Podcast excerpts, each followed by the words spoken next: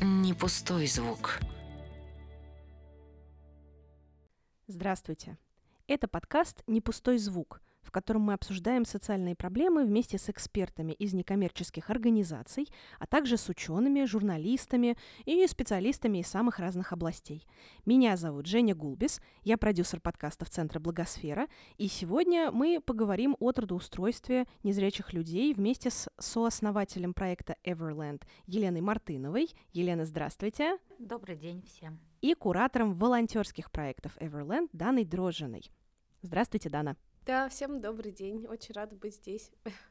Я тоже очень рада с вами познакомиться и увидеться, дорогие коллеги. И обычно мы начинаем подкаст «Не пустой звук» с такого личного разворота и спрашиваем всех наших гостей, как же так получилось, что вы стали заниматься тем, чем занимаетесь, как вы пришли в сектор, как вы пришли в организацию и стали помогать. Елена, Дана, выбирайте, пожалуйста, кто первый. Да, с удовольствием. А, мне 30 лет, я работаю в Everland уже сколько-то месяцев, еще года нет, да, ага. но, но в любом случае уже достаточно большой путь пройден, наверное, больше даже а, такой личной трансформации, изменений, потому что а, понимаю, что попав и придя в Everland, а, очень большое количество а, удалось а, приобрести новых а, каких-то скиллов, нового опыта, и огромное спасибо коллегам за эту поддержку.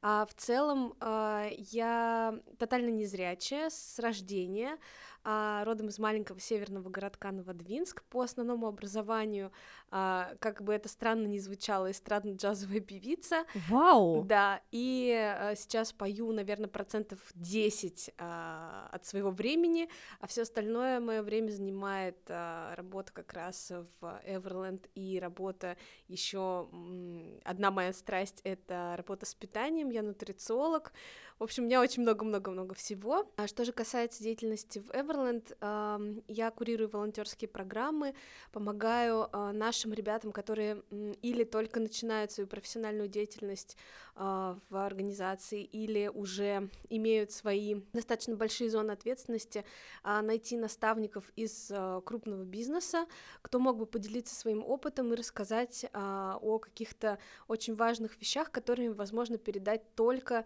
находясь находясь э, в профессии и находясь э, в а, там, течении бизнеса, так скажем, да. Mm-hmm. Это такой очень живой процесс. Я верю в то, что а, вот эта энергия, которой можно обменяться, этот опыт, а, готовность передавать этот опыт, а, может дать огромную поддержку нашим ребятам с инвалидностью, ну, что, собственно, и получается благодаря нашим проектам. Ага, здорово. Я, во-первых, просто в восторге от этой истории про вокал, э, потому что, да, ну вот вы удивитесь, буквально, когда, получается, в прош... во время прошлой записи «Не пустого звука» к нам тоже приходила гостья, она, правда, нейропсихолог, но она тоже занимается вокалом.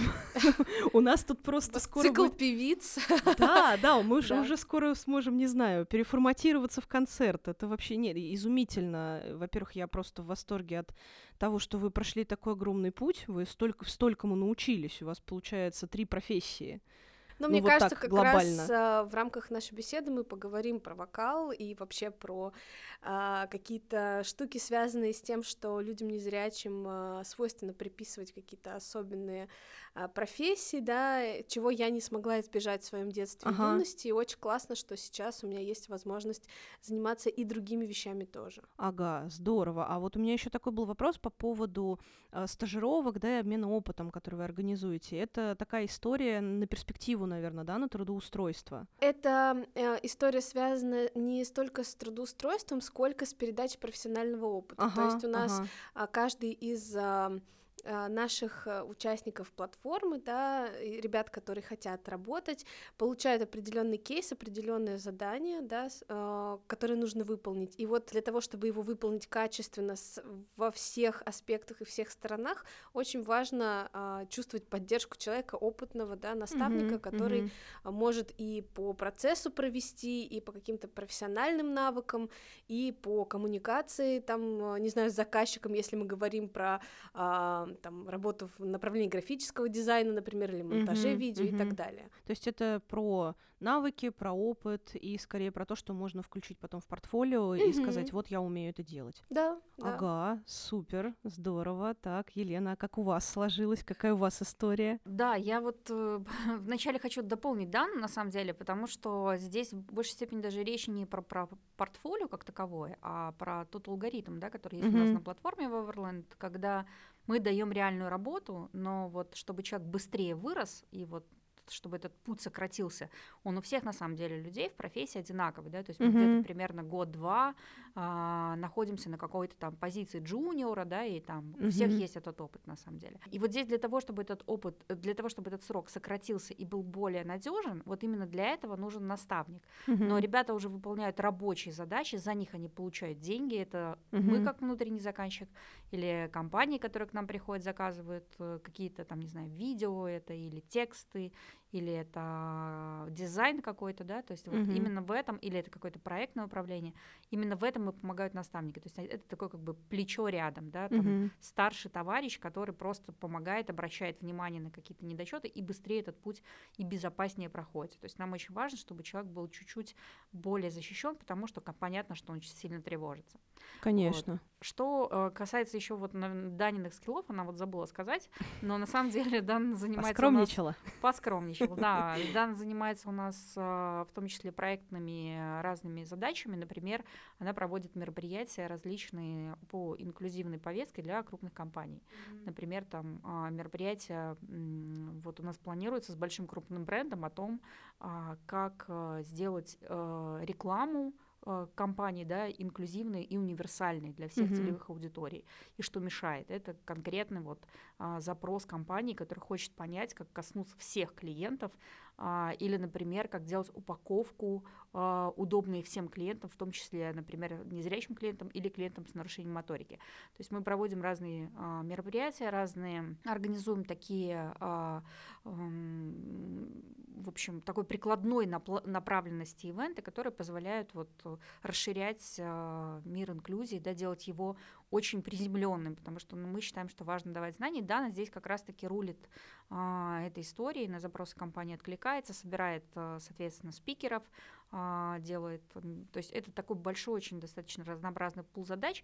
И на самом деле, например, например, Дань, возвращаясь там к нашей теме сегодняшней, можно сказать, что вот э, многие удивляются, как же незрячий человек может, допустим, там организовать мероприятие в онлайне, например, в Zoom, собрать всех участников, провести презентацию. Вот на самом деле может, да, заниматься проектным управлением незрячий человек может. Что касается моего пути, мы в шестнадцатом, ну, у меня такой бизнес-бэк, да, то есть я Мгм. работала в крупной а, IT-компании российской, занималась там связями с госорганами, стратегическими проектами, и немножечко, 10% моего времени занимала так называемая КСО, да, корпоративная социальная Мгм. ответственность. То есть я как раз-таки запускала какие-то благотворительные проекты с фондами, а, мы что-то совместно делали, мы пытались интегрировать э, какие-то активности социальные в бизнес-процессы, например, там а, пожертвования встраивали а, в платежные сервисы компании, да, то есть вот такие были разные штуки. И в 2014 году я ушла из найма и, соответственно, стала думать, что же мне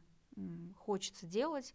И стали появляться большое количество проектов социальных на сопровождении, где я как волонтер просто помогала. Где-то фандрайзила, где-то продюсировала. Это были социальные фильмы в, в а, сиротской теме, это были а, работ, помощь, да, там, приемно-родительскому сообществу. А в, соответственно, 2016 году э, к нам моего партнера по бизнесу, Игорь Новиков его зовут, э, пришли к нему студенты его, он преподаватель в параллельно вузе, тоже такой многостаночник, и э, студенты с инвалидностью. И сказали, Игорь Мгм. Алексеевич, вот у нас такая проблема, а, ребята с инвалидностью, наши выпускники трудоустроиться не могут, потому что, несмотря на то, что у них классные дипломы и все хорошо, они э, в итоге там работают охранниками в пятерочке или М, в судах клеят папки, да, хотя это люди, которые написали очень хороший дипломной работы, и, в принципе, они могли бы интегрироваться в рынок э, труда. И параллельно у моего мужа был съемка фильмов э, мотивационных про э, успешных сирот и э, уже выросших людей с сиротским опытом. И в том числе мы снимали ребят с инвалидностью. И вот как раз в Пензе есть Нижнеломовский э, дом-интернат, куда как раз попадают такие ребята. И а, герои фильма, это документальные фильмы, обратились к нам и сказали, что вот, пожалуйста, у нас есть девушка, которую там отец выбросил из окна когда-то в детстве, сейчас ее отправили а, в дом престарелых уже, да, то есть э, там, где уже взрослые пенсионеры, вот она лежит, хотя у нее сохранный интеллект, она могла бы что-то делать, чтобы можно было ей помочь. Ну, тут, ну и мой муж Леша пришел ко мне и сказал, Лен, ну давай что-нибудь придумаем. Я- ну, у меня на тот момент не мгм. было механизмов, еще на тот момент и диджитальное трудоустройство, обучение не было столь развито. Это был там 14 год, и я сказала, что ну я вот не знаю, чем, чем особо здесь можно помочь, потому что у меня нет инструментов. Мгм. А вот в шестнадцатом году как-то так все это склеилось, и стало понятно, что а, мы с Игорем, находясь в какой-то такой своей профессиональной точке выбора, что же нам делать дальше, личностно и профессионально, мы поняли, что мы можем попробовать совместить наш скилл а, бизнесовый а, Мгм. и наш скилл э, вот это социальный, да, понимание того, как можно было бы попробовать в формате социального предпринимательства решить социальную проблему. Наш, в нашем случае это интеграция людей с инвалидностью в открытый рынок труда. Мгм. Вот. Ну и, соответственно, мы как бы стартовали, надеясь, конечно, на а, более там успешный успех, да, как сказать, быстрое решение. а, Там вот мы там через два года все запустим, будет Мгм. классно, мы такие, все так круто будет.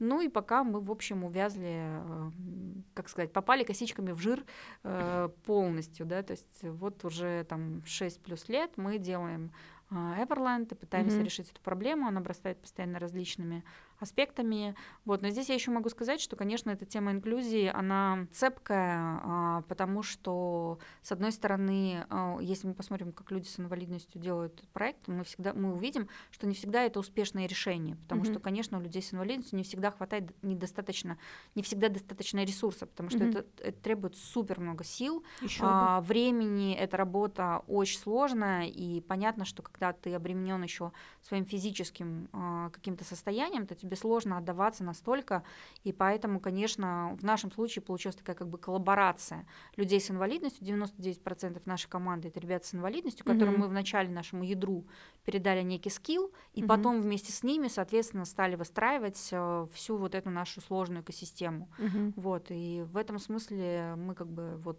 такие как бы люди без опыта инвали- инвалидизации личной, наверное, какой-то.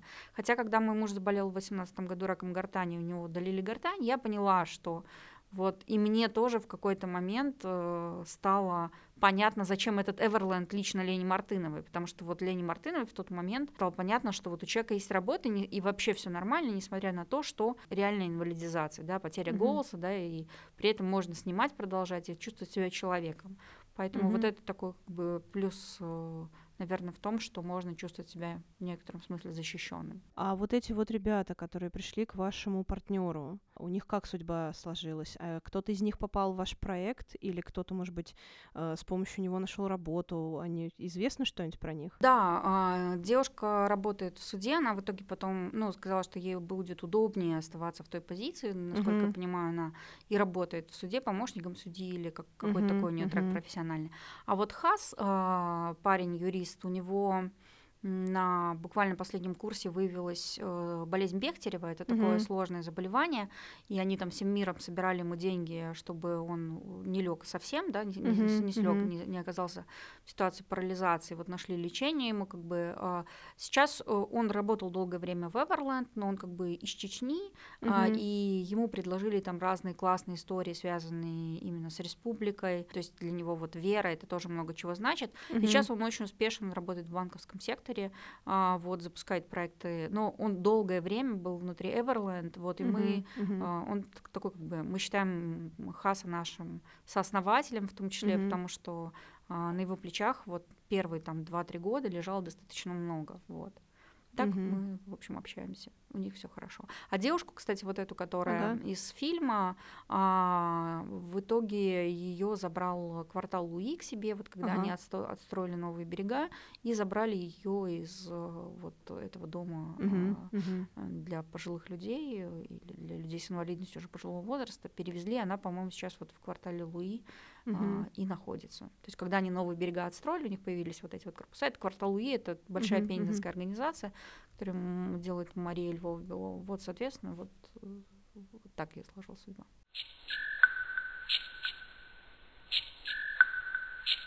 С какими трудностями, собственно, сталкиваются эти люди при приеме на работу? Что говорит работодатель? Какое у него складывается предвзятое, может быть, мнение? э, Что не получается? Ага, да, ну смотрите, у нас получается вот э, как, как везде, в, как в инклюзии, кто такой человек с инвалидностью? Ну нет Мгм. такого э, понятия Мгм, человек с мгм. инвалидностью. Абсолютно разные люди, которых э, нужно делить на группы, и у каждой группы есть свои большие сложности. А Если мы говорим вообще про проблемы со зрением, то они есть у достаточно большого количества людей, и они, в принципе, сегодня компенсируются за счет там, очков, линз, каких-то других э, а, опций возможных. И люди, в общем-то, живут, и ничего страшного не происходит. Да? То есть они не отличаются, по большому счету, от всех Мгм. других людей. Но есть большая категория людей, у которых, во-первых, есть инвалидность по зрению с детства. Мгм. Они могут быть э, тотально незрячие, вот, например, как Дана, которые Мгм. вообще никогда ничего не видели, либо они могли потерять зрение в результате травмы в каком-то маленьком возрасте. То есть у них осталось какое-то там представление о мире, но при этом вот у меня такого опыта нет. Здесь скорее вот Дана может подробнее расскажет о этих штуках. Если мы говорим про другие э, категории, есть люди, которые теряют зрение полностью во взрослом возрасте, оказываются выключенными, когда им там, например, 30 лет, 40 лет и так далее. Есть люди, у которых остается такой маленький остаток, Мгм. а, который не позволяет в достаточной мере а, ск- его нельзя скомпенсировать за счет э, там очков или всего. Люди, например, видят какие-то очертания, увеличивают огромным образом на экране а, текст. Они могут, э, например, не видеть а, белый экран, черные буквы, например, да, то есть э, им нужна инверсия, когда мгм. а, наоборот, темный, тёмным экраном. экран, Мгм. да, све- светлые буквы. И они, в общем, чуть-чуть что-то видят, но при этом они не могут полноценно а, интегрироваться в Мгм. рынок труда. Мгм. И вот это все разные абсолютно категории. Мгм. Да. У первой группы, когда человек тотально незрячий с детства там, или приобрел инвалидность в молодом возрасте, а, у него получается история такая, что э, в принципе сегодня каким-то большим или меньшим образом а, ему он осваивается в мире незрячих, он там приобретает сложности определенные с этим связанные, но ему что-то там дают, какие-то, допустим, что-то он знает про цифровые сервисы чуть-чуть, немножечко, может быть, да, там, а может быть, нет. То есть он как-то, в общем, привыкает жить. Но при этом есть проблема, что э, выбор профессии у него определен теми государственными треками чаще всего, которые вот у нас есть. Массажист там, Мгм, мгм. условно, да, там вот Дана об этом расскажет. Ну, то есть считается, что если что-то руками делать, то еще как-то более-менее. Вот такое, тако- такое мнение. Да, бытует. руки, руки и голос. А вот в, люди во взрослом возрасте, они вообще чаще всего теряются полностью. То есть вот если они полностью тотально незрячие стали во взрослом возрасте, и у нас были такие кейсы, когда у нас был коворкинг в прошлом, в прошлом году, или уже, я уже не помню даже в каком году это было, и к нам просто открывались двери, приходили люди, которые уже совсем у них никакого остатка практически не осталось, они находились в ситуации просто сесть и рыдать, да, то есть Ещё вот бы. а, они оказываются сразу в суперсоциальной изоляции, а, у них сразу супер бешеные. Ну, у человека рушится, в общем, все, потому что Мгм, глаза. мгм. И вот их, э, им помочь очень сложно, это правда непросто, да. А, вот. а люди, которые с небольшим остатком, они чаще всего, ну, не знаю, мне кажется, что они просто живут на пенсию, пытаются подрабатывать какими-то там курьерами, хоть как-то какие-то вот э, минимальные деньги где-то находить, но чаще всего проблема в том, что они цифровые навыки свои никак не развивают, потому что они Мгм. пользуются вот этим остатком зрения, и большое количество опций и возможностей у них исключено из жизни. Мгм, То есть мгм. им тоже очень сложно найти работу. То есть это вот такая очень э, непростая группа а, людей с нарушениями зрения. Вот. Мгм, мгм. Дана меня, может, дополнит. Ну да, кстати, когда говорили про а, какие-то профессии, которые определены государственными треками и вообще а, относительно незрячих людей, да, что, что нам как бы свойственно, а, Мгм. я подумала еще про баян, фортепиано и вот это все, да, действительно, все, Музыкальные все, такие что связано со звуком, а, с музыкой и с а, тем, что можно делать руками, что-нибудь собирать или делать массаж. А вот откуда, как вы думаете, это берется? Считается, что э, вроде как, ну раз чего-то одного нет, то другое будет супер хорошо развито. Это есть есть такой и это какой-то тоже миф? очень большой миф, потому Ага. что действительно а, организм он компенсирует какие-то штуки, которых ему не хватает, но это не сверхспособность, это просто перераспределение информации, да. Мгм, мгм. И, конечно, незрячий человек никогда не будет получать столько а, информации, сколько получает зрячий человек а, через визуальный канал. Да? Мы как раз вчера, кстати, а, с Леной обсуждали то, как себя проявляют а, незрячие люди, и там, как я себя тоже так часто проявляла, да, когда а, там в юности и в молодости а, чувствуешь, что хочется все охватить, да, находясь в большой компании, пытаешься подключиться ко всем диалогам, даже к тем, в которых тебя особенно не ждут, да, для того, чтобы ничего не пропустить, да, и Мгм. здесь это тоже такой очень серьезный навык. Если говорить про то, как а, вообще проявляют себя люди с инвалидностью по зрению, мне кажется, еще очень важно упомянуть, что а, действительно а, дети, которые, например, дети и подростки, а, которые зрение или потеряли, или не имели его с рождения, а, они, да, как- какие-то навыки получают, и огромное значение в этом процессе имеет а, то, как семья настроена. Мгм. Мы как раз летом проводили мотивационную школу для а, молодых подростков с инвалидностью по зрению и выявили очень много таких закономерностей, да, когда, например, родители а, не пускают человека а, да, с инвалидностью по зрению куда бы то ни было самостоятельно. Гиперопека. Гиперопека Мгм. очень серьезная, или же, например, а, настолько она достигает э, больших масштабов, что э, человек даже не может сам пользоваться телефоном и компьютером. Когда ему даешь инструмент для этого, родители тактично говорят, что, ну знаете, мы сами разберемся, вот, пожалуйста, Мгм, не вмешивайтесь в этот процесс. Мгм. И а, я могу сказать, что э, я сама прошла такой путь. А, да, с точки зрения digital технологий у меня препятствий не было, потому что в этом смысле я там а, свою маму очень быстро перебежала вперед. Мгм. А если говорить про самостоятельность э, и возможность передвигаться самостоятельно с белой тростью, это прям был целый, а, целый квест и целое огромное препятствие, потому что 18 лет, когда я поступила в университет, для меня было важно стать самостоятельной, но этот посыл не разделял а, со мной никто из моего окружения родственников, тем более родители, да. И эта проблема до сих пор остается. И мне кажется, что она очень сильно влияет на, ну, и рост конкурентоспособности, в принципе, и возможность критики к себе, да, а, Потому что когда в семье все время тебе говорят, что ты не сможешь, ты не, даже не пробуй, не пытайся, ты будешь выглядеть очень плохо, а, это все тянется и на остальные сферы жизни. Конечно, конечно. Если уверять человека в том, что он ничего не может, ему психологически будет очень трудно. Или правда. может, что удобно окружению. Да, да, это тоже так. Ну и понятно, что все эти проблемы, да, они не могут не сказываться на рынке труда, да, то есть Конечно. на интеграции человека, на выборе профессии, на то, как он ведет себя с работодателем, на то, как он может действительно быть конкурентоспособным с точки зрения своих навыков, насколько он ленив, например, да, это тоже очень важно. То есть я Мгм. не зрячий, я могу вот отсюда до сюда, а вот сюда я дальше не пойду даже пробовать. Когда ты Мгм. человеку говоришь, слушай, ну ты должен это научиться делать, например, Мгм. работать с Google документами. Вот Мгм. Ты как А бы блок стоит, да, хочешь, вот не этот? хочешь. Ну, я не могу, я же не зрячий. М, Нет, мгм. ты, как сказать, вот тебе нужно научиться, тебе нужно эту задачу решить, потому что в работе работодатель не будет э, подстраиваться под твои там желания или нежелания. Ты должен сам, то есть это встречное как бы встречный путь по развитию своих компетенций. Если твои компетенции будут не востребованы, а у нас на рынке труда не покупают людей с инвалидностью. Инвалидность не покупают, да, покупают наши скиллы, и за них платят деньги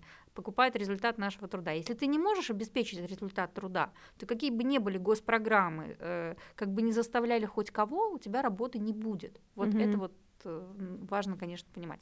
И это понимание полностью отсутствует э, чаще всего, и с ним очень сложно бороться, но сейчас вот благодаря дидж- диджитализации, конечно, у незрячих людей появилось супер много возможностей, я считаю. Там понятно, что есть цифровые барьеры, это уже как бы обратная сторона, да, Мгм, то, что мгм. рынок труда теперь, ну, а, то есть нужно, чтобы была адаптация под скринридеры, софт, CRM, а, Мгм, допустим, мгм. вот сейчас даже под вопросом, а, например, незрячие люди могут работать переводчиками, да, и есть даже те, кто учится в ВУЗе, обучают, получают такую профессию, но программы по переводу или программы, которые позволяют, например, общаться не знаю, там психологи, например, да, тоже вот они могут консультировать, незрячие люди тоже могут быть психологами. Они недоступны для скринридеров, да, и вплоть до того, что сейчас даже массажисты, которые должны заводить данные о клиенте в базу, они тоже могут, то есть незрячие и колл-центры уже тоже недоступны для незрячих во многом, потому что, во-первых, недоступны CRM, а во-вторых, объем информации такой огромный, что а, нужно больше, емче программы обучения, больше воздуха, то есть с одной стороны цифровые возможности, с другой стороны огромное количество цифровых барьеров. Это все безусловно сказывается вот на э, том, как эти люди встраиваются или не встраиваются в рынок. Есть еще какие-то вот яркие примеры таких мифов? Мы уже поняли, что есть миф вот этот, ну, если нет одного, то, наверное, супер круто развито что-то другое, ты там, не знаю, музыкальный гений тогда должен быть или еще в чем-то. А есть еще какие-то вот такие неверные представления, которые проецируются на соискателей э, незрячих. Здесь важно сказать, наверное, вот что. Касательно этой конкретной категории соискателей, э, у- к работодателю как раз-таки, э, вот лично у меня, да, профессионально экспертно, Мгм. претензий не сильно много, Мгм, да, потому мгм. что а, учесть, э, ну, там, неспособность человека а, расти, выбирать и осваивать какие-то новые опции, вот как я привела историю там, с Мгм. Google документами, Мгм. да, там, или как я привела историю, или, например, там, вот юрист незрячий, да, то есть вот он может э, работать с договорами, но Мгм. вот он ленится, допустим, нормально их оформить. Мгм. То есть он ленится выставить поля, да, то есть он ленится изучить тот софт, которым он должен владеть. И сегодня есть возможности использовать эти программы на достаточно хорошем уровне. То есть ты не отличишь документ одного человека, незрячего, например, да, Мгм, от документа, мгм. который сделал зрячий человек. Или, например, э, они могут работать в пиаре. У нас есть тоже такие кейсы и пробы, но, допустим, сделать пресс-релиз и в колонтитул поставить логотип, просто нормально оформить документы, как это принято в рынке, вот здесь уже человек как бы не может, и он как бы скипает, он не хочет преодолевать этот барьер, он ленится и хочет, чтобы сделал кто-нибудь другой. Вот здесь уже чуть сложнее, и поэтому к работодателям на самом деле у меня здесь ну Мгм. супер меньше э, вопросов, да, у Мгм, меня больше вопросов именно к тому, как показать людям незрячим, что можно брать свою жизнь, свою профессию и ответственность за нее Мгм. в свои руки, да, и не ждать, что кто-то придет. То есть самая главная трудность скорее в том, что человек сам себя не воспринимает как способного это сделать. Либо он привык просто, что вот его все восхищают, ты пришел с тростью, все такие, э, открыл ноутбук, стала там говорить программа, ты стал, что печатать текст, и все уже отца, себе! и уже сам этот это ты факт, могешь, да. да, произвел впечатление, и все просто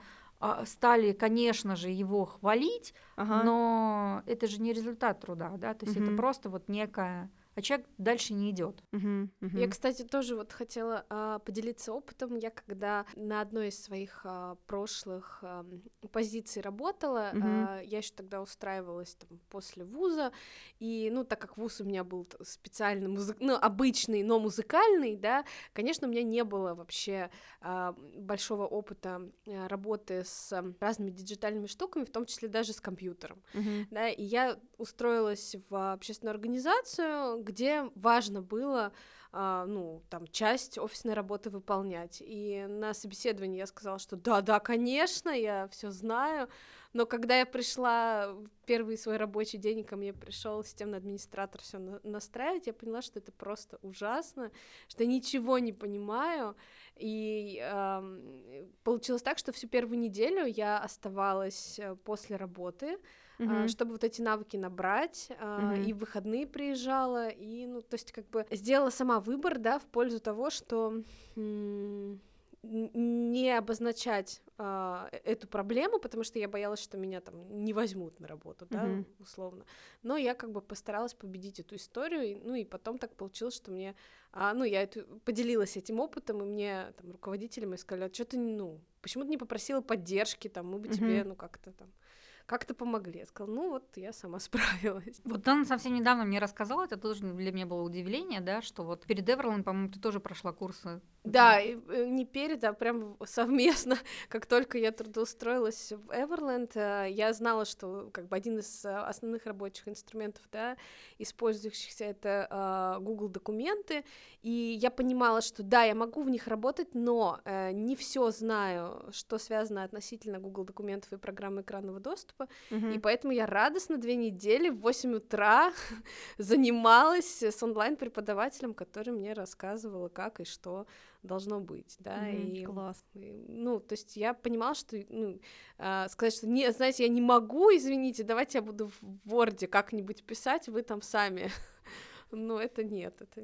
Да, и хорошо важно здесь сказать, что вот есть такие сегодня программы поддержки, Да, вот у да. особого Мгм. взгляда, программа как раз поддержки незрячих людей, вот такой вот курс, да, когда Мгм. человеку какой-то конкретный скилл цифровой ему Мгм. дают. То есть это прям вот специализировано. Да, да, то на решение Можно подать заявку, да, Мгм. и э, там с этим поработать. Но опять же, кстати, сами преподаватели, преподаватели в основном незрячие или люди с инвалидностью по зрению, там с а, остаточным зрением, тоже делятся, что приходят многие, но там, часто так происходит, что два-три занятия проходят, они говорят, ой, что-то так сложно, что Не мы не хотим. да? Да, да. Мгм, мгм. Ну, мне кажется, мотивации просто недостаточно, да. Это как у меня с английским. Всю жизнь я мечтаю Мгм. изучить английский, и все время я в нулевой точке, поэтому, видимо, надо, чтобы что-то случилось такое же. Мне кажется, мы все с этим сталкиваемся. У меня вот ровно та же самая история с французским. Сколько раз я начинала его учить? Это что-то невозможное. Вот, видимо, мне тоже не хватает мотивации. Надо как-то себя собрать в кучу и что-то с этим сделать. Здесь дело все в том, что вот когда мы там хотим, не хотим, но мы понимаем, что мы как зрячие люди, у нас есть выбор. Мгм. А у незрячих ч- людей-то особо выбора нет. То есть если ты Мгм. это не делаешь, это значит, что у тебя нет работы. Да, если ты не умеешь профессии. да, нормально общаться в коллективе, например, и Мгм. пытаешься продавить вот эту вот жалость к незрячему, да, там, э, у меня был кейс, мы делали мероприятие, пригласили модератора, Ага. да, э, незрячую барышню, и она мне говорит, ну, как бы в метро меня встретите, я говорю, слушайте, все прекрасно, но нет, Э, то есть я найду другого человека, который Мгм. сам сможет добраться до точки. Сегодня Мгм. незрячие люди используют трость, навигатор, там бесплатный такси от Яндекса, вот Волонтёров появился, волонтёров. То есть э, вот это вот вопрос решения самостоятельной задачи, которая посильна тебе. То есть она Мгм. посильна. А, Он, конечно, ну, как бы есть. И поэтому здесь выбора-то особо нет. То есть тебе нужно выходить за вот из зоны страха, да, своего. Меня, знаете, что вот так, э, ну не то, что удивило, мне скорее просто правда интересно, потому что, с одной стороны, э, есть вот эта история про выход из зоны страха, зоны, зоны комфорта, а с другой стороны, да, ну вот вы упомянули, что, ну, может быть, кому-то не хватает мотивации, но при этом от этого же зависит профессиональная жизнь, а по какой причине может мне, ну вот как вам кажется, мотивации не хватать? Ведь мы-то работу, да, и там зарабатывание денег, профессиональный рост воспринимаем как еще какую мотивацию? Вот с чем, Дана и Елена, вам кажется, это может быть связано? Но у меня есть ощущение, что это примерно о том, о чем я говорила там, в начале нашей Ага. встречи, про ту позицию, которую человек с инвалидностью по зрению занимает. да? Мгм, Если мгм. ему транслировалось, что ты не видишь, и, в общем, все вокруг должно под тебя подстроиться, да, а не ты должен э, к чему-то тянуться и, и, э, добираться до знаний и до навыков, то э, человек э, там, самонадеянно считает, что он э, его кто-нибудь его все равно возьмет в таком Мгм. состоянии, в таком качестве, в котором он, в той точке, в которой он находится сейчас. Это, ну, во многом, мне кажется, психологическая история, да, которую тоже а, редко кто прорабатывает, потому что, ну, это сложно, и всегда хочется там проблему решить как-то как-то более, более легко. Ну да, выбор, выбрать легкий путь. Да, и здесь, ам, ну вот я понимаю, что у меня много таких знакомых, да, Мгм. кто а, откровенно ты предлагаешь им какое-то решение, говоришь, что слушай, можно вот сейчас взять вот этот курс и по утрам позаниматься, я знаю, что у тебя пятидневка, да, ну то есть у меня прям недавно был такой разговор с подругой, а она такая, ой, нет, я потом как-нибудь, и дальше начинается вот это паразитирование про то, что, а давай ты мне на- расскажешь, давай ты меня Мгм, научишь, мгм, такая, знаешь, нет, прости, но как бы я не, не- ну, нет. А есть ли в Everland э, какая-то помощь именно с, с психологической точки зрения? Вы э, работаете, например, с психологами, чтобы помочь людям проработать вот эту историю, или там советуете им что-то, или это уже они сами должны осознать э, благодаря вам и там уже как-то с этим справиться? Может быть, проработать с психотерапевтом? А, да, смотрите, здесь э, у нас такой тоже необычный подход. Мы Ага. долго искали э, его. Вообще у нас как бы восприятие какой психологической помощи. Ты придешь, там тебе Мгм. уютно, вот тебе Мгм. внимательные глазки и ушки. Я не ты- согласна. Э. У меня не такое восприятие психологической помощи. Ну, а если мы говорим про то, как обычно люди, и ты туда сливаешь в эти глазки и ушки все свои переживания, и получаешь какое-то принятие того, как вот тебе сложно. И когда мы в Эверленд, э, и когда мы в Эверленд думали, а у нас была проблема. Э, Проблема следующая, что, то есть мы понимали, что условно здоровых людей и у людей с инвалидностью разных нозологий восприятие другого человека происходит через себя. То есть Мгм. мы не человека видим, а инвалидность видим. Либо приклеиваем как-то на себя э, его опыт. И теряется сам по себе человек, какой он. И э, мы поняли, что это вот можно пробовать решать через психологические тестирования. Поэтому у нас есть блок психологических тестирований, который позволяет вести человека, ну, как бы его покрасить как, как личность, да, Мгм, обозначить мгм. его узкие места. Вот он, допустим, агрессивен или пассивен, или он там недостаточно критичен, или он как-то неадекватно, у него завышенный уровень притязаний, или наоборот занижен, и так далее. То есть у него есть страх, тревожность. И вот у нас долгое время было именно вот так. То есть мы, наши психологи что делали? Они собеседовали человека после теста, и Мгм. помогали ему просто образмерить себя и давали ему обратную связь и говорили, там, смотри, у тебя вот это, вот это а, как бы не очень хорошо работает. А дальше уже куратор на платформе в коммуникации с конкретным человеком учитывали эти особенности. То есть они видели, Ага. что а, он может вот так и вот так, поэтому ему лучше всего по рекомендациям психолога выстраивать с ним работу, не, не жалеючи, да, а просто вот его двигая э, по мгм. профессиональному пути, да, вот нужно обращать на эти вещи внимание. А, но вот последний год мы из пандемии, на самом деле, это началось, мы запустили чуть-чуть больше, чуть шире а, историю по психологической поддержке. Сейчас у нас есть даже консультации благодаря вот программе фонда президентских грантов. Мгм. Но а, важно сказать, что мы все равно не про вот эти вот глаза и уши, куда можно слить все остальное. То есть мы как раз-таки про решения, про инструменты. Э, на самом деле помощи психологическую сегодня можно получить много где. Но вот э, мы на себя эту роль такого вот заботливого помогателя не берем, потому Мгм. что а, это не бьется с нашими как бы задачами социальными, потому что э, слить куда-то, как тебе сложно жить, а, это не значит, э, что твоя жизнь преобразуется, да, то есть ты, ты должен понять, как тебе действовать, и мы тебе расскажем, как тебе действовать, и в каком-то, а, в какой-то мере подтолкнем тебя, мы там проведем тебя и честно тебе скажем, что у тебя не так с профессиональной точки зрения или с точки зрения soft skill ов по коммуникации, да, то есть где ты там безответственный, где ты там э, резкий, где ты начинаешь хамить, переходить границы, где ты считаешь, что а, можно переложить на кого-то из коллег ответственность. То есть мы вот в этом смысле такие немножечко жесткие ребята, Мгм. а, но при этом нам кажется, что только такой честный разговор с этой целевой аудиторией работает, потому что а, мы все вот боимся сказать людям с инвалидностью, что вот как вот же ты на самом деле, но человек сам никогда не сможет понять, куда ему двигаться, если он не поймет, в какой точке он находится в своей профессии. То есть Да, от, да, э, это и правда. это не касается его личности. То есть в данном случае мы не красим человека как хорошего или как плохого, мы говорим, если ты будешь так себя продолжать вести, у тебя просто не будет работы. Да. Если ты будешь, вот у нас совсем недавно у нас есть большой онкологический проект маршрутизации, и выявилось, что вот девушка с ДЦП, а, она там не отвечала долго пациентам, потому что у нее была проблема, она переезжала, и вот она из страха, и вот она один раз в месяц отвечала пациентов, заявки падают там по 30-40 заявок каждый месяц. И люди Мгм. с, в онкологической а, своей ситуации, да, ищут, и вот она как бы объясняет, но мне было сложно. Мгм. Тебе было сложно, но твоя сложность не должна перекладываться на на других на людей, других которым тоже людей, сложно. которым тоже Да. сложно, да, то есть ты и ты как бы да, ты, ты, ты злоупотребила и ты как бы нанесла вред, то есть несмотря на то, что какие у тебя сложности, инвалидность и все остальное, то есть ты такой же человек, ты должна быть Мгм, в мгм. профессии такой же. А вот Дана сказала, что э, вот вы сказали, у вас какое-то другое восприятие психологической помощи. Поделитесь с нами. Ну, просто я сама нахожусь в терапии уже практически два года, и я понимаю, что супер эмпатичный психолог, который как раз тебя слушает, а, смотрит в глаза и говорит, как я тебя понимаю, это очень плохо. У меня был такой тоже опыт, а, и мой психолог, она далеко не такая эмпатичная, да, она очень, э, очень э, четко всегда подсвечивает те зоны, которые зависят от меня. И иногда после сессии хочется реально убить ее, потому что ты вроде как за поддержкой тоже иногда приходишь, но не всегда ее получаешь, и это классно. А эмпатичная история, история про то, что тебя слушают и все, что ты говоришь, воспринимают как классный вывод и правильное решение, это не работает. Поэтому эм, я такого не жду.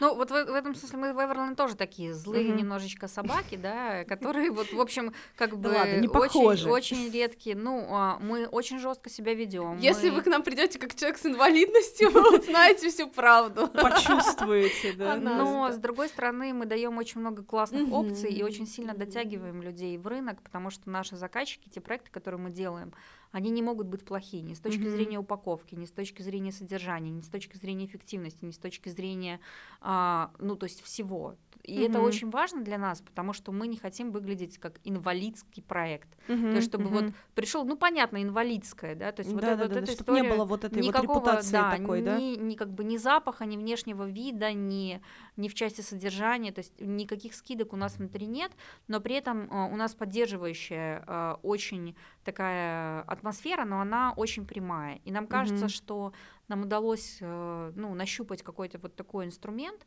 при этом мы не боимся человека не критиковать, не судиться, например, mm-hmm. если человек не выполнил э, работу, да, и как бы требует денег, например, а, то есть для нас это все не проблема, потому что для нас люди люди, угу. и мы видим человека, а не инвалидность, и угу. мы общаемся с человеком, и в том числе через конфликт помогаем ему выйти на другой уровень, потому что угу. конфликт в этом случае это супер классный полезный инструмент угу. и обозначение ситуации как есть с ответственностью как есть. И вот, например, нам очень часто говорят, что ну как же вот надо помогать и как бы отползать, дал доброе дело, дальше человек может с этим как угодно поступить, а, а, и как бы ты такой, ну я же выполнил свою работу, это его ответственность. В данном конкретном случае мы считаем, что в проектах по трудоустройству, в проектах интеграции таких уязвимых групп в рынок труда так не работает. То есть mm-hmm. вот этот а, ощущение и, осознание ценности того, что тебе дают, инвестиций и аванса, понимание значимости и умение передать это дальше, это супер важно, потому что на самом деле это воспитывает взрослую, зрелую личность. Конечно. И вот здесь мы, как бы, вот, наверное, отличаемся от многих наших коллег а, таким вот, э, наверное, может быть, более жестким, а, более прямым подходом.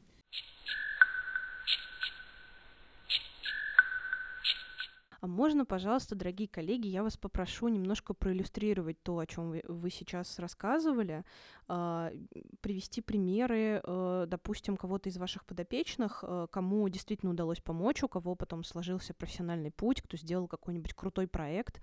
Вот про это было бы интересно послушать. Ну, у нас таких очень много ребят в команде э, с абсолютно разными, в том числе угу. очень тяжелыми нарушениями здоровья.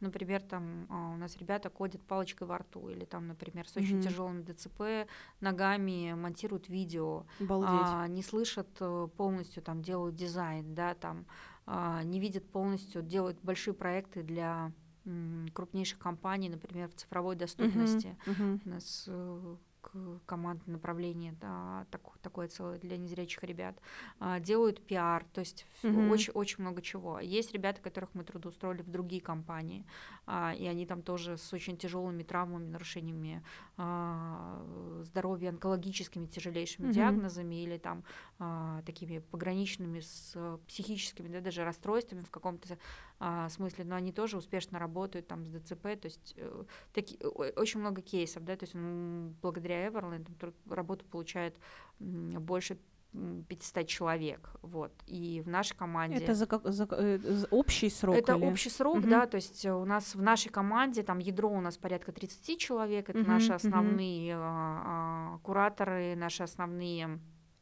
тим-лиды, проектные mm-hmm, менеджеры. Mm-hmm а, там чуть шире это порядка 100 человек, а mm-hmm. вот в само, благодаря Everland, самому Everland работу получают а, больше 350 человек. То есть mm-hmm. это те люди, которые mm-hmm. привлекаются иногда проектно, иногда под заказы. Mm-hmm. То есть, например, если мы делаем фокус-группы, например, большая команда тестировщиков у нас работает на фокус-группах. Это как раз Мгм. люди с нарушениями зрения, но не полностью тотально незрячие. Они мгм. оценивают на доступность или оценивают доступность продуктов, услуг и сервисов крупнейших компаний. Мгм, Например, мгм. там к нам приходит Альфа-банк, и нужно сделать э, там, или как страховая компания, да, и мы полностью чекаем, проводим весь аудит всей цепочки для того, чтобы выявить а, какие-то недочеты. Или мы Ага. то есть это вот, ну, как бы та- такие проекты, да, или, например, у нас м, заказчики э, в веб-направлении нашем, да, диджитальном, мы делаем сайты, а, и это как очень крупные компании, например, там, не знаю, Билайн, Перекресток и так далее, Мгм. так и какие-то небольшие организации. И Вот большая команда разработчиков у нас э, это люди, которые живут по всей России, да, там кто-то с нарушением слуха, кто-то с тяжелым ДЦП, кто-то а, травма шеи, человек печатает там двумя пальцами, да, там тимлиды, например, а, Руслан Валиулов у нас, наш тимлид веб-разработки, он живет в Казахстане, у него Мгм. травма шеи, он с стилусом, палочкой во рту делает код. У нас есть ребята, Обалдеть. которые с помощью айтрекера при Ага. полной обездвиженности, да, как бы управляют компьютером Мгм, и мгм. тоже делают такие проекты. Нам не очень важен в этом смысле вид инвалидности, Мгм. и мы в целом обращаем на него внимание только когда пытаемся понять какие-то баги, сложности, косяки. А так по-хорошему нам как бы не важно, а, Мгм. к- как бы с чем человек. Вот. И, и это действительно для нас, ну, прям не проблема, когда меня спрашивают, ой, там, а, а как же там ты вот переживаешь, и я этого даже не замечаю. То есть как условно здоровый человек, я не понимаю, как можно исходить в оценке человека от инвалидности. То есть у нас какой-то, как- короче, крен в другую сторону. Для Мгм. нас инвалидность перестала быть маркером. Но при этом Мгм. понятно, что в разных нозологических группах есть разные специфические проявления. Например, вот у незрячих людей есть, кстати, особенность такая, это суперконкурентно а, конкурентная группа. То есть вот Ага. незрячие люди очень конфликтны внутри своей группы, и очень много злоупотреблений бывает вот в этой части. То есть они Мгм. могут жаловаться друг на друга, подсиживать друг друга, Ого. критиковать друг друга. А с чем это связано, неизвестно? Ну вот у нас есть гипотеза, да, у тебя есть гипотеза. Ну-ка. Мне кажется, что это, конечно, все-таки и личностные особенности тоже, но э, вообще есть э, какой-то некий страх внутри, да, внутри группы, внутри сообщества в целом, что, например, а, придет другой человек а, с твоей же инвалидностью такой же, да, Ага. и сделает лучше, чем ты, и займет твое место. А, ага. А свое место страшно терять, как Мгм. да, и Мгм. а тот, кто, например, с этим справиться не может, э, продолжает э, эту историю как-то двигать. Да, и вот конфликтность, вот совсем недавно мои коллеги там из крупного банка, которые набрали вот как раз гру- группу незрячих людей, вот они Мгм. говорили, что вот что нам делать, у нас просто вот мочат друг друга ребята в чате, и уже мы хотим избавиться от них всех на всякий случай, потому что это просто трэш. И, а, и ты думаешь, что, блин, ребят, вот вам нужно раздвигать границы. У нас на самом деле сейчас вот тоже в направлении цифровой доступности большой тоже конфликты злоупотребления выявились, да, и мы пытаемся ребятам сказать, что и, э, и у меня была гипотеза, что это все происходит во взрослом возрасте, то есть люди 35 плюс начинают себя так Мгм. вести. То Но есть я нет. думала, но нет, оказалось нет. Ока- э, То есть у меня была гипотеза такая, что из-за того, что возможностей а, классной работы интересной мало, то Мгм. люди действительно, как говорит Дана, да, начинают бояться, и они отодвигают всех остальных незрячих из своего поля. Ну да, чтобы вот этот кусочек вкусный Да, достался именно достался тебе. только тебе. Да. И я всех Мгм. остальных держу супер далеко, потому что я понимаю, что вот он может себя так проявить. Я думала, что так, э, что это свойственно в большей степени взрослым людям. Оказалось, что нет. И от Мгм. возраста это нифига не зависит. И мы вот сейчас пытаемся внутри нашей вот команды это выстроить и объяснять. Есть вот эти особенности, и их нельзя не замечать. То есть если ты Мгм. их не замечаешь, это значит, что ты не сможешь помочь. Мгм. Это значит, что ты не сможешь, то есть их нужно замечать самому человеку, на них акцентироваться, Мгм. и, тем, и тому, кто взаимодействует с этой конкретной группой. То есть понимать, откуда растут ноги, и понимать, как помочь. Потому что такого человека можно скипнуть, Мгм. а можно посадить его перед собой и сказать, слушай, чувак, если ты вот это будешь делать, ты потеряешь работу. Давай так договоримся. Это твоя ответственность, ты за этим следишь внимательно, и ты должен это делать. Если мы можем помочь вот в этом, вот в этом, вот в этом, давай. Но твоя ответственность твоя, не наша, поэтому вот тебе такое вот предупреждение. Давай, Мгм. пожалуйста, меняйся. М, И мне кажется, что вот, э, конечно, так с людьми с инвалидностью никто у нас на рынке труда не разговаривает, и это жаль. Мгм, Вот, мгм. Все боятся, все как-то... Человека скорее уволят, сольют, заберут у него, ничего ему не скажут, переделают, нежели чем с ним прямо поговорят и дадут ему в руки вот это знание о себе. Или могут замолчать. То Человек с инвалидностью не понимает, что от него общество ждет. Работодатель, он ждет от него что? Чтобы он ходил всех веселил там или как-то всех подбадривал? символом каким-то Да, символом, да. Или он все-таки на работу принимается, потому что он че- человек профессионал, или от него ждут а, выполнения задач. И мне Мгм. кажется, что здесь ожидание от человека с инвалидностью какой-то супермиссии, это называется на самом деле вдохновляющее порно. Вот и все. Это термин устойчивый, и он такой есть. Когда ты такой, ты, ты воспринимаешься как инвалид. Твоя инвалидность играет первую роль, не ты как человек. А если я не хочу никого не вдохновлять, я просто хочу работать, зарабатывать и развиваться профессионально, и быть просто нормальным человеком, как Да, и и, все. и не делать из этого там какое-то колоссальное Конечно. страдание, а просто вот я человек, я работаю. Да, страдания или вдохновление. Вот, ну, А очень часто это еще и рука об руку в сознании людей идет. Вот тебя почему-то должны вдохновлять чьи-то страдания. Это тоже какое-то странное когнитивное искажение, что, мол, если рядом с тобой кто-то страдает или якобы страдает, это значит, ты должен там преисполниться, решить, что у тебя тут же все хорошо, и тебе даже не важно, действительно ли так страдает этот человек, и хочет ли он, чтобы его так воспринимали. Очень часто люди без инвалидности, просто встречая там человека с инвалидностью, Мгм. считают, что на них можно выгрузить все, что они думают О, э, про свой опыт э, взаимодействия с э, разными нозологиями инвалидности. Да, я Ага. буквально там позавчера ехала в такси, села, работала по дороге, и водитель мне говорит, можно я вам расскажу историю? И, ну, как бы я думаю, ну, как-то неудобно сказать ему, слушайте, нет. Я говорю, «Х- да, и вот он минут 15 мне рассказывал, как он общался с незрячим парнем, который там куда-то ездил, и я в какой-то момент говорю, а зачем вы мне это рассказываете? Он мне говорит, вы знаете, вы злая. Говорю, Ого. хорошо, я согласна, Ничего давайте себе. мы сейчас просто помолчим, да, потому что, ну, я понимаю, что эта штука не несет никакой пользы для меня, и, ну, она забирает мое внимание, мое время, и я, и я сижу и думаю, почему я должна это слушать, да, что... Вот это у него реакция, ну, конечно. то есть тут же. нарушение границ, да, ожидание, что Ага, это какие-то ага. ангелы, а вместе с тем люди с инвалидностью ждут же ведь такого отношения, что я приду и своей инвалидностью переключу на себя вот это супер внимание, меня э, там поводят, покормят, э, спросят как, со мной поговорят, я сяду кому-то на уши, кто-то сядет на уши мне, я буду все. И вот и прошел рабочий день, рабочий день-то прошел, а результат А этого рабочего нет. дня есть или Мгм, нет, да? То есть вот вот это вот совместное непонимание Мгм. ролей, адекватности, отсутствие человека, да, в этой случае, а в этом случае, а как бы фокус на инвалидизации. Вот, вот это самая главная проблема.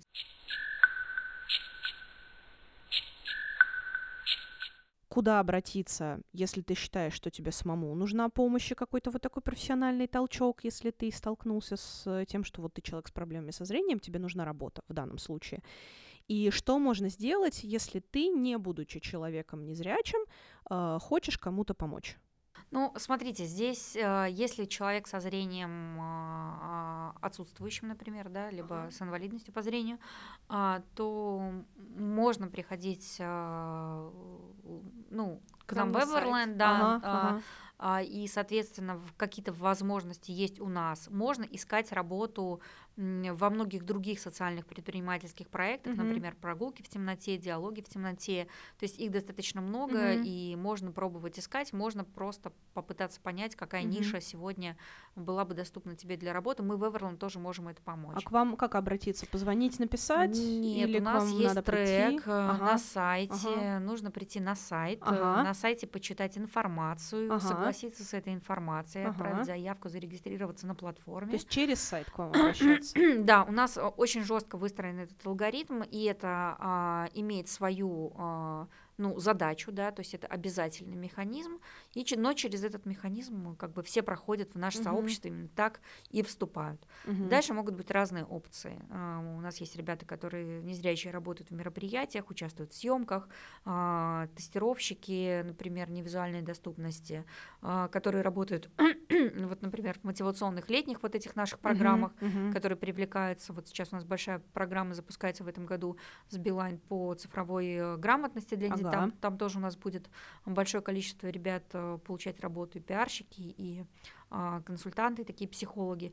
В общем, опций достаточно много. Если человек хочет помогать а, незрячим людям, то классно, мне кажется, есть штука вступать в волонтерские группы, потому что незрячим людям очень часто требуется разная помощь. Мгм. Эти сообщества тоже есть в чатах. Вот, э, Дан, ты можешь какой-то вектор дать, э, назвать какие-то самые основные? По чатам, наверное, я здесь не, не очень компетентна, потому что все чаты в моем случае не работают, и мне кажется, там все равно много такого общения, но вообще э, есть, ам, например, сообщество, которое многими незрячими от- отрицается, да, Ага. это а, Всероссийское общество слепых, и сейчас у них а, развивается медиа, да, и у них есть э, свой чат на, на всех платформах, где а, информация приходит и про доступные какие-то вакансии, Ага. и про обучение, и про наборы в разные программы для людей с инвалидностью по зрению, с инвалидностью в целом.